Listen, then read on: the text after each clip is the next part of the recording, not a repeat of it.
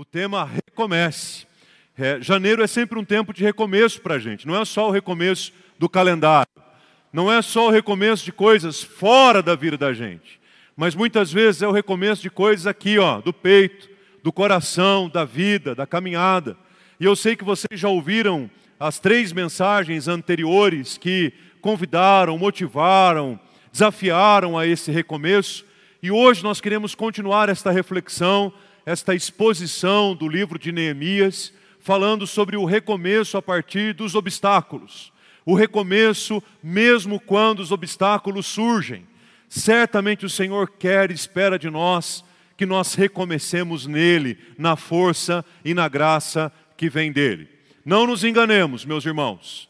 Todo recomeço é feito também de obstáculos e de desafios.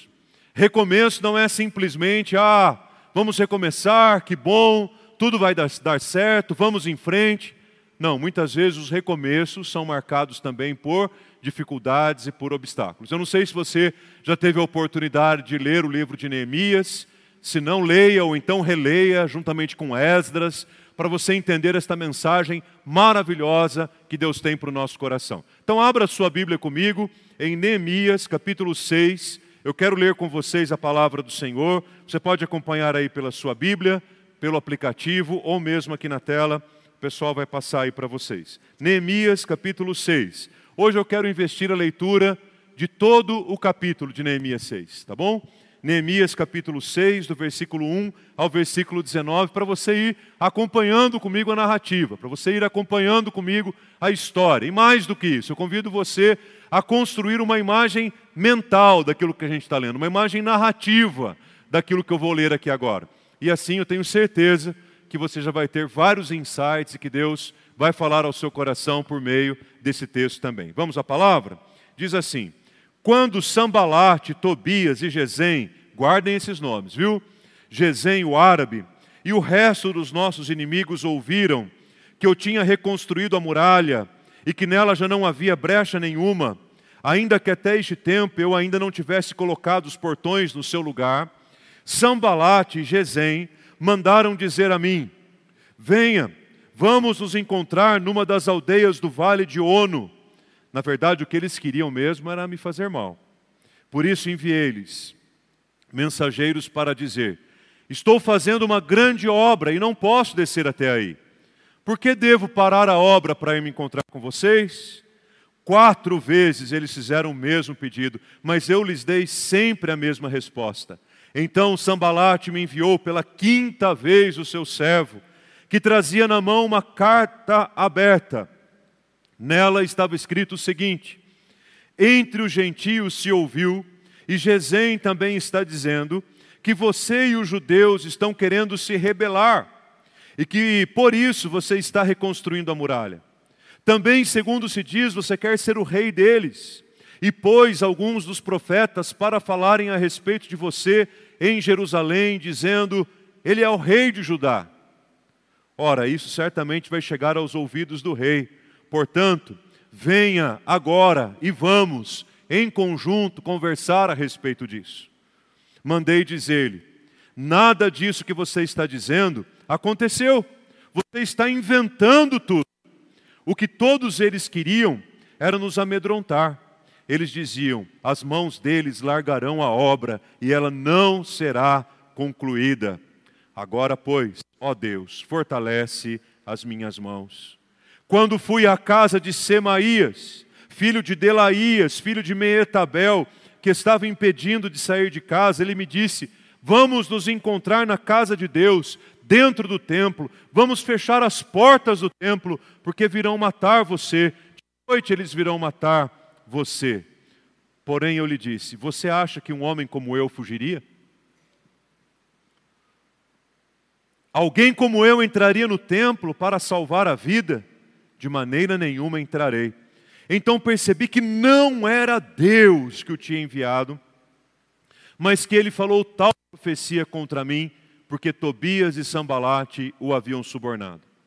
Para isto o subornaram, para me amedrontar, e para que fazendo isso eu viesse a pecar, para que pudesse atacar a minha reputação e me afrontar.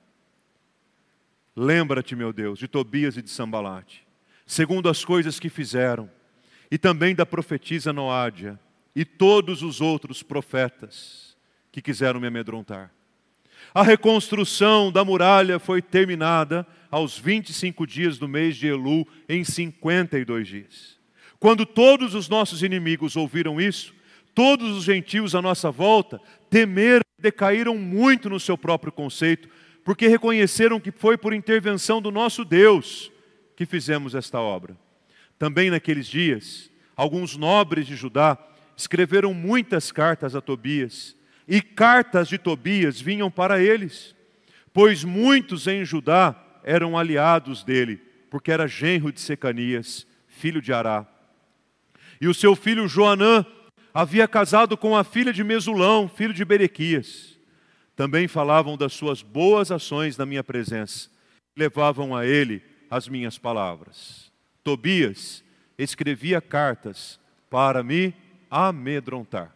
Que texto maravilhoso e impactante da palavra do Senhor. Você já ouviu nas mensagens anteriores momentos em que Neemias se levanta como um grande líder, um grande homem de Deus. A pergunta agora é: como é que esse grande homem de Deus vai lidar com as adversidades e com os adversários? Como é que eu e você lidamos com adversidades e com os adversários? Muitas vezes nós revelamos faces nossas que são desconhecidas, até enfrentarmos tribulações, obstáculos, adversários e adversidades. Você diz: Uau, estou casado com você há tanto tempo, não sabia que você reagiria assim. Uau, trabalhamos juntos há tantos anos e não imaginava que você reagiria assim frente às tribulações. Como é que a gente reage às tribulações, aos obstáculos, às adversidades e aos adversários. Vamos orar ao Senhor? Feche os seus olhos por um momento. Vamos falar com Deus uma palavra de oração. Coloque diante de Deus aí no seu coração quais têm sido as adversidades, os obstáculos que você tem enfrentado logo no início desse ano. Coloque diante de Deus também quais são os seus adversários. Eles têm nome eles têm biografias, perfis. Coloque diante do Senhor, apresente diante de Deus o nome deles. E vamos nos abrir, abrir o nosso coração para ouvir e entender a palavra de Deus.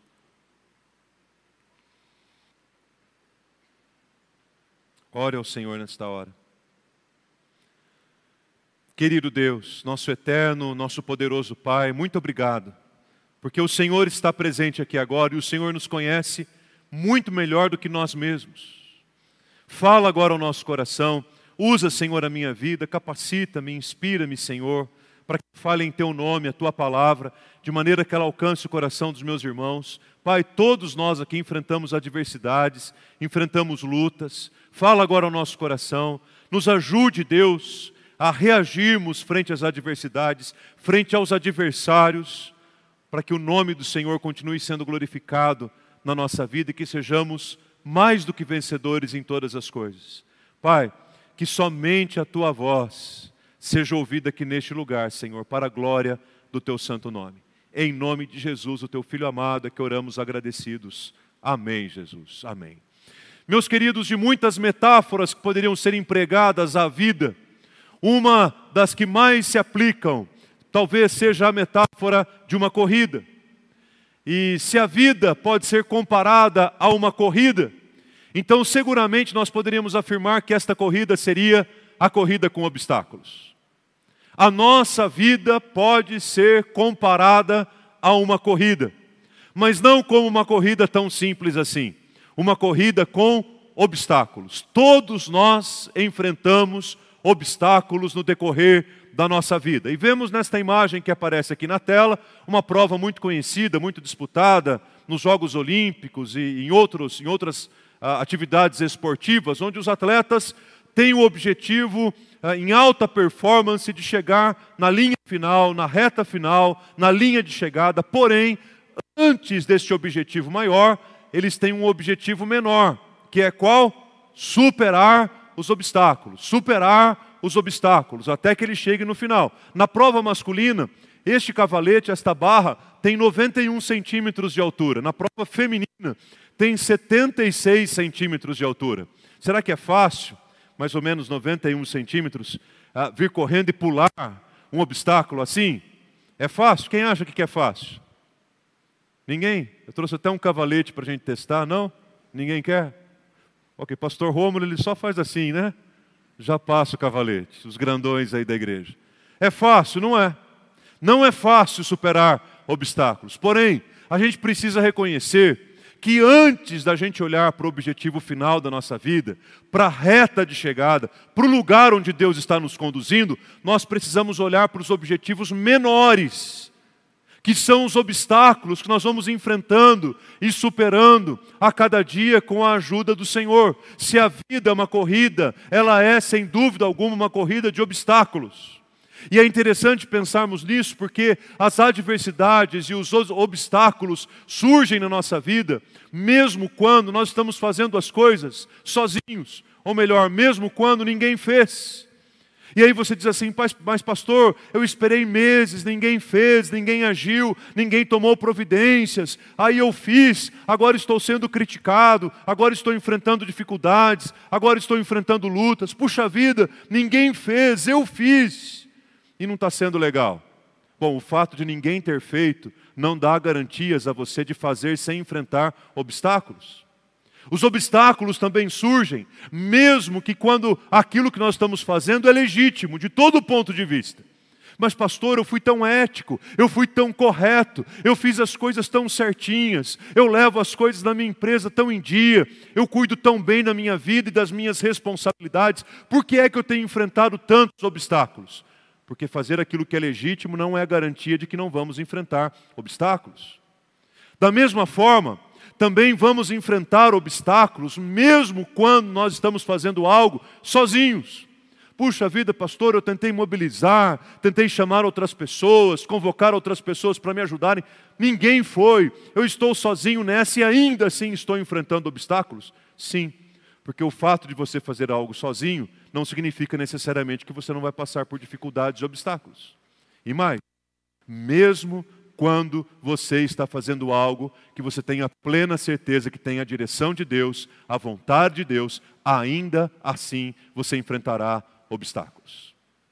Mas, pastor, eu tinha certeza que Deus falou comigo, eu tenho certeza que foi Deus que me chamou, eu tenho certeza que foi Deus quem me designou essa tarefa. Ótimo, maravilha, que bom, mas isso também não nos livra dos obstáculos. Pelo contrário, muitas vezes, esses obstáculos que surgem no caminho são colocados pelo próprio Deus para o nosso crescimento, para o nosso desenvolvimento, para o nosso aperfeiçoamento. Ora, Moisés não tinha plena convicção de que havia um chamado de Deus, Moisés não tinha plena convicção de que ele estava fazendo aquilo que Deus lhe mandou, e no entanto isso foi suficiente para livrá-lo dos obstáculos? Não! Ora, Davi não tinha plena convicção de um chamado de Deus para o reinado, não tinha plena convicção de que Deus estava dando direção a ele, não foi chamado de um homem segundo o coração de Deus? Sim, mas isso livrou dos obstáculos? Não! Ora, os profetas não tinham plena convicção de chamado, de obediência a Deus, de que a vida deles estava sob a direção do Senhor, mas isso os livrou de obstáculos duros e dificuldades? Também não.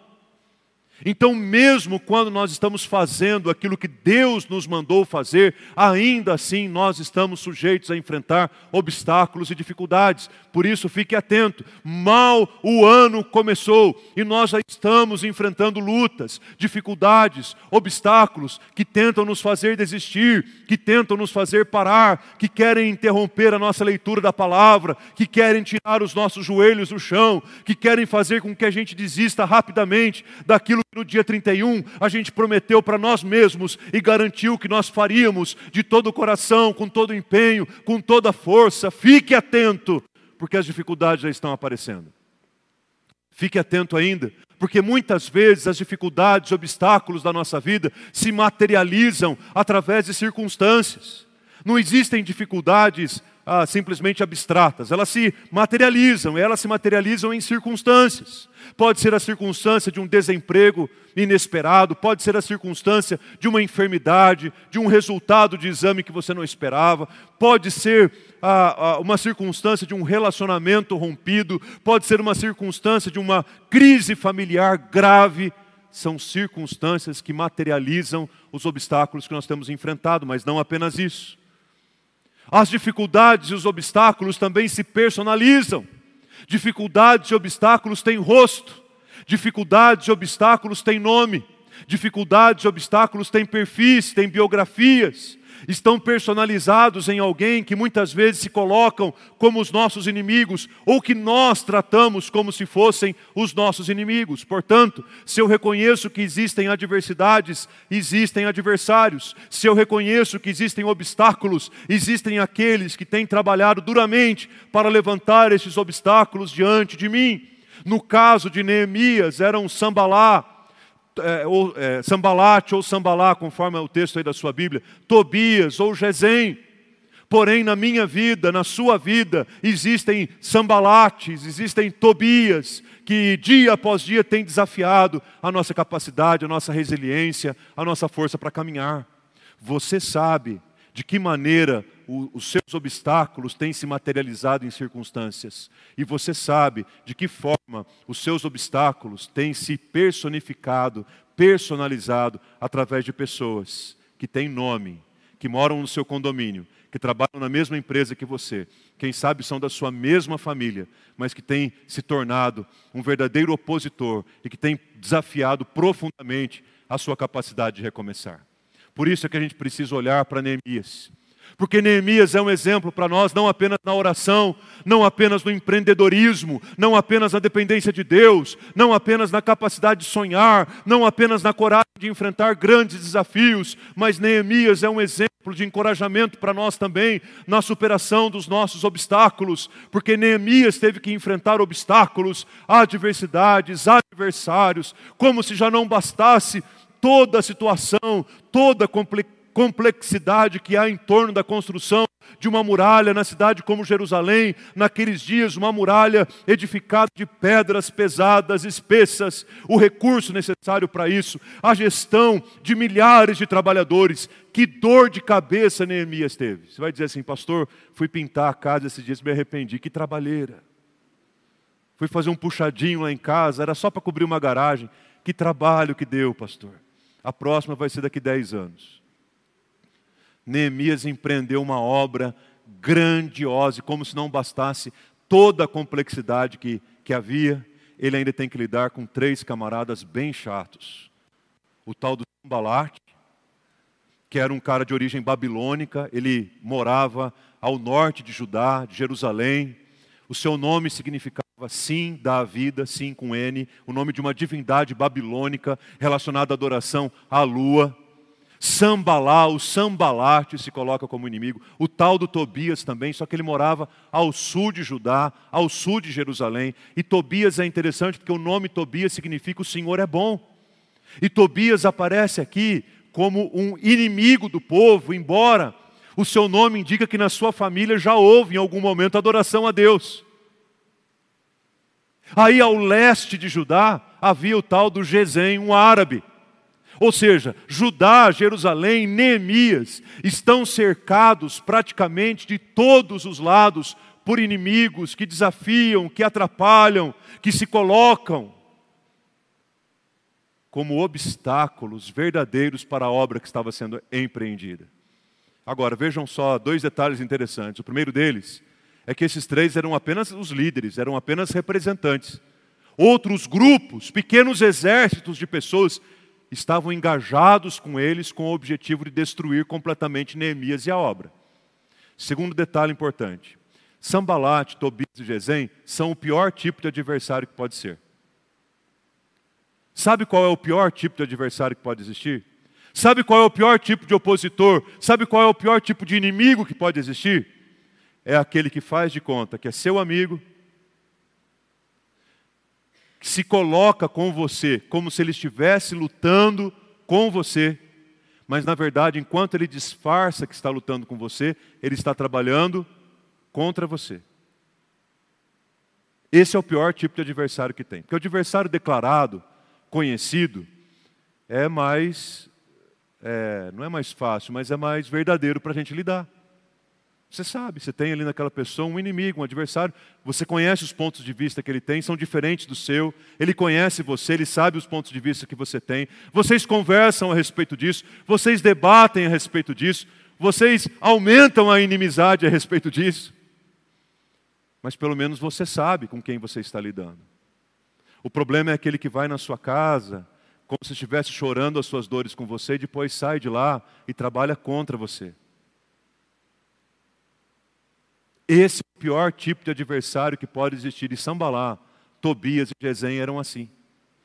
Eles vieram para Neemias com uma conversa mole, dizendo assim: que legal que vocês estão reedificando as muralhas, nós vamos ajudar, nós vamos trabalhar juntos, nós vamos servir, vamos em frente. E eles se infiltram na obra com os seus exércitos opositores. E quando eu leio esse texto, a imagem que vem à minha mente é assim: enquanto os judeus levam quatro pedras, Sambalá, Tobias e Gesem trazem duas de volta a muralha estava sendo construída. A construção não parou. O problema é que havia no meio do povo inimigos e adversários que estavam trabalhando contra a obra. Vejam, por exemplo, o que, o texto fala a respeito do Sambalate, lá no capítulo 4. Diz que Sambalate, quando ouviu que estavam reconstruindo a muralha, ele ficou irado e indignado. Ora, alguém que fica irado e indignado com aquilo que Deus está fazendo só pode ser inimigo de Deus.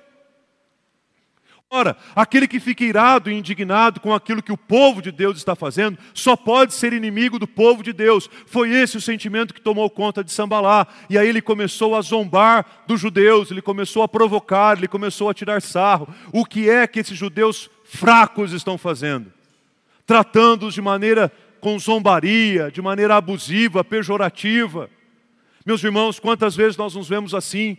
Estamos focados, sérios, dedicados fazendo alguma coisa, e a única coisa que nós ouvimos ao nosso redor são críticas, são zombarias, são palavras que tentam nos fazer desistir. Ira e indignação cercam a nossa vida por todos os lados. Vejam o que a palavra fala a respeito do Tobias, aquele que tem um nome, que tem uma tradição de alguém que já adorou a Deus. Diz o texto que Tobias, o Amonita, junto com o Sambalá, disse assim: fique tranquilo, Sambalá mesmo que eles reconstruam, quer dizer, está lançando uma sugestão de dúvida, já ouviu isso quando você está focado em algum empreendimento? Mesmo que ele consiga, a pessoa está dizendo para você, em outras palavras, o quê? Não vai conseguir. Não vai conseguir. Mas mesmo que consiga, fica tranquilo. Porque assim que as raposas surgirem, as raposas vão bater nessas muralhas. E essas muralhas vão cair, porque eles são fracos. E as obras das mãos deles são obras fracas. Gente, as muralhas de Jerusalém eram muralhas tão espessas, de pedras tão pesadas, que em algumas cidades é, muradas, fortificadas, era praticamente possível construir uma casa em cima do muro. Tamanha a sua força, a sua espessura. Mas o que é que eles estão fazendo aqui para zombar, para provocar, para desanimar, para entristecer? Eles estão dizendo assim: deixa, fique, deixem, deixem eles aí. Porque mesmo que eles consigam construir, as raposas virão e vão derrubar toda aquela muralha de pedra. Qual era a estratégia deles? Versículo 11 do capítulo 4. Eles não ficarão sabendo, eles não verão nada, até que nós entremos no meio deles e os matemos. E assim vamos fazer com que a obra pare. É isso que eu acabei de falar aqui agora. Vamos entrar no meio deles. Quando eles menos perceberem, nós vamos matar os seus líderes e assim, consequentemente, a obra vai parar. Gente, que desafio enorme para recomeçarem. Você vai dizer assim, pastor, eu queria recomeçar, mas assim, com esse tanto de adversidade, com esse tanto de dificuldade, não dá não. Eu não vou dar conta. Eu penso que Neemias tinha diante dele dois caminhos a essa altura. O primeiro caminho era o caminho de, de fato, desistir de fato chegar para Deus e dizer assim: Deus, quando o Senhor me convidou para esta obra, o Senhor não me avisou que tudo isso iria acontecer. Então, já que o Senhor não me avisou, já que não estava no contrato, eu estou aqui para dizer para o Senhor então que eu estou fora. Não estava combinado, o Senhor não me falou nada a respeito disso, então estou abrindo mão, não dou conta dos inimigos, a pressão é muito grande, não dá, não dá para continuar, não dá para recomeçar. Esse era, um, esse era um caminho que Neemias tinha diante dele. E deixa eu dizer uma coisa importante para você: é o caminho que eu e você também temos diante desse ano novo que está diante de nós. Você pode também repensar, parar. Você pode também repensar e desistir. Você pode também parar, parar e pensar e jogar a toalha. Você pode entender que você não deve recomeçar. É nada. Só que Neemias tinha um outro caminho diante dele, que era um caminho para recomeçar. E embora a gente tenha esse outro caminho aberto diante de nós, o convite que eu tenho para você nesta hora, em nome de Jesus, é para que você seja revestido da força e da coragem que vem do Espírito Santo de Deus para recomeçar. Tenho um pedido para você. Por favor, não desista. Não desista do seu casamento, por favor, ainda não. Não desista dos seus filhos. Não desista da sua igreja. Não desista dos desafios que têm aparecido na sua vida profissional. Não desista dos, frente aos resultados da sua vida acadêmica. Não desista, mesmo com as pressões, com as lutas que você tem enfrentado, porque Neemias não desistiu, ele recomeçou no Senhor. Não desista, por favor, eu te peço, não desista daquele compromisso que você assumiu para este ano novo, que vai te fortalecer diante do Senhor, que vai renovar a tua vida, que vai encher a tua alma de esperança e que vai te fazer andar junto com Jesus nesse ano novo. Não desista, por favor. E aí você que aceitou o meu convite vai dizer assim, pastor, então me ajuda a entender como foi que Neemias recomeçou, para que eu recomece também. Claro, será um prazer. Primeiro, Neemias recomeçou mantendo o foco na missão da sua vida. Se você quer superar os obstáculos da sua vida para vencer em Cristo, você precisa manter o foco na missão da sua vida. Eu e você que nascemos de novo em Cristo, temos uma nova identidade. A nossa nova identidade é a identidade de filhos amados de Deus. Todos nós recebemos de Deus uma missão, e a nossa missão é glorificarmos a Deus em todo tempo, com a nossa vida, com todo o nosso ser. Mantenha o foco em glorificar a Deus, e você poderá superar os obstáculos que surgirão diante de você, mas em nome do Senhor Jesus, não se distraia com nada, não olhe para os lados, olhe sempre para frente, olhe sempre para o alto, continue seguindo, continue caminhando, mantenha o foco da sua vida, mantenha o foco da missão que Deus te deu. Não se distraia. É tão fácil da gente se distrair, né? A gente se distrai no trânsito, a gente se distrai em casa, a gente se distrai no trabalho, a gente se distrai durante o culto, a gente se distrai em tantos momentos da nossa vida. Distração é uma coisa que rouba a nossa capacidade de manter o foco, e Neemias foi provado nisso. Ele foi provado nisso porque os servos de Sambalá e de Tobias mandaram por quatro vezes mensageiros até ele, que disseram para ele assim: Neemias, vamos nos encontrar ali naquela terra para a gente conversar um pouquinho melhor sobre essa situação. E Neemias falou assim: Está pensando que eu sou bobo? Não vem com essa conversa mole para o meu lado, porque na verdade o que eles queriam era me fazer mal. Eu estou fazendo uma grande obra e não posso parar a grande obra que eu estou fazendo para descer aí. Por que é que eu devo parar a obra que eu estou fazendo para ir me encontrar com vocês? Quatro vezes. Eles fizeram o mesmo pedido. E nas quatro vezes eu dei a mesma resposta. Isso que é foco. É interessante ser quatro vezes, porque os estudiosos do comportamento humano falam que todo ser humano tem a tendência de não resistir à terceira insistência.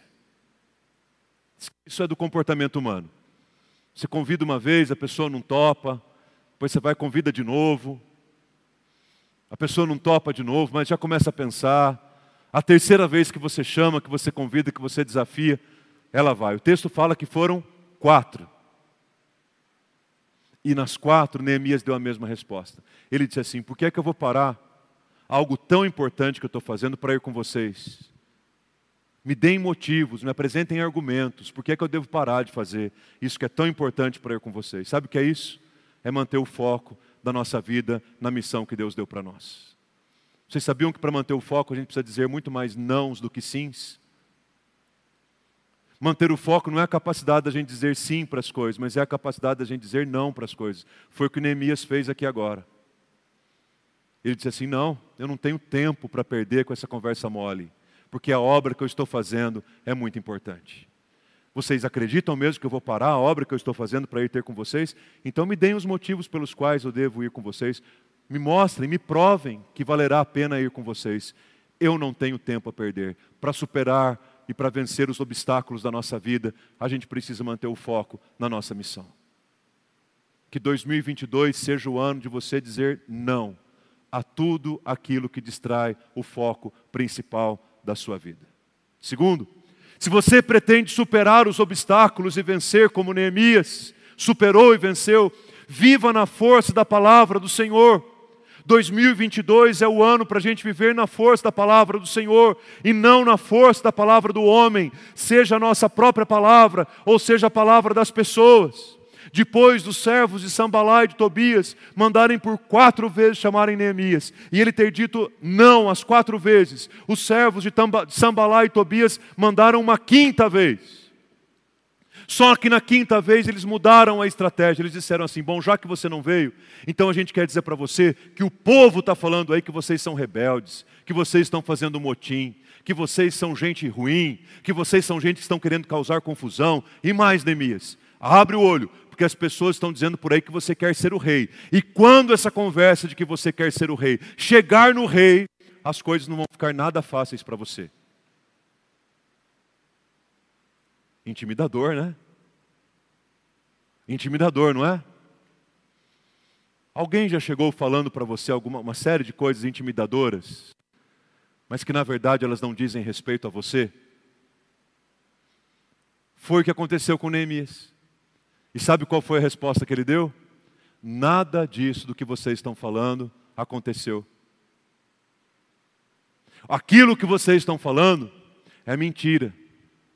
Vocês estão inventando isso. Queridos, quando as pessoas vêm falar para nós coisas duras e intimidadoras a nosso respeito, ou quando ouvimos dizer que alguém disse de nós a esse respeito, se aquilo que foi dito procede, pare, pense, ore, avalie, mude. Se aquilo não é verdade, e se aquilo não aconteceu,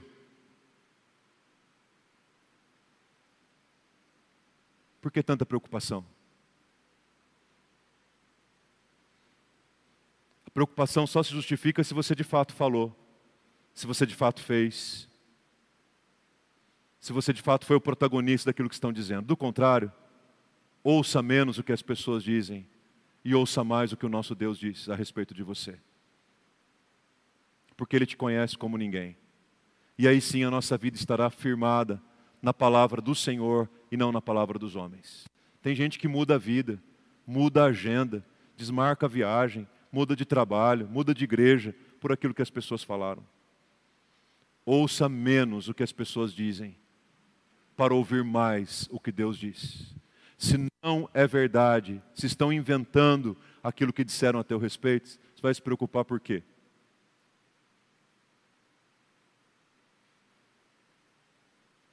Dá uma banana e segue a vida. E caminha.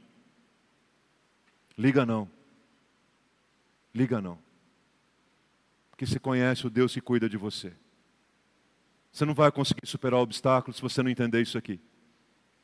Porque senão cada coisa que você ouvir, vai, aquele obstáculo que tem 91 centímetros, vai virar 91 metros diante de você.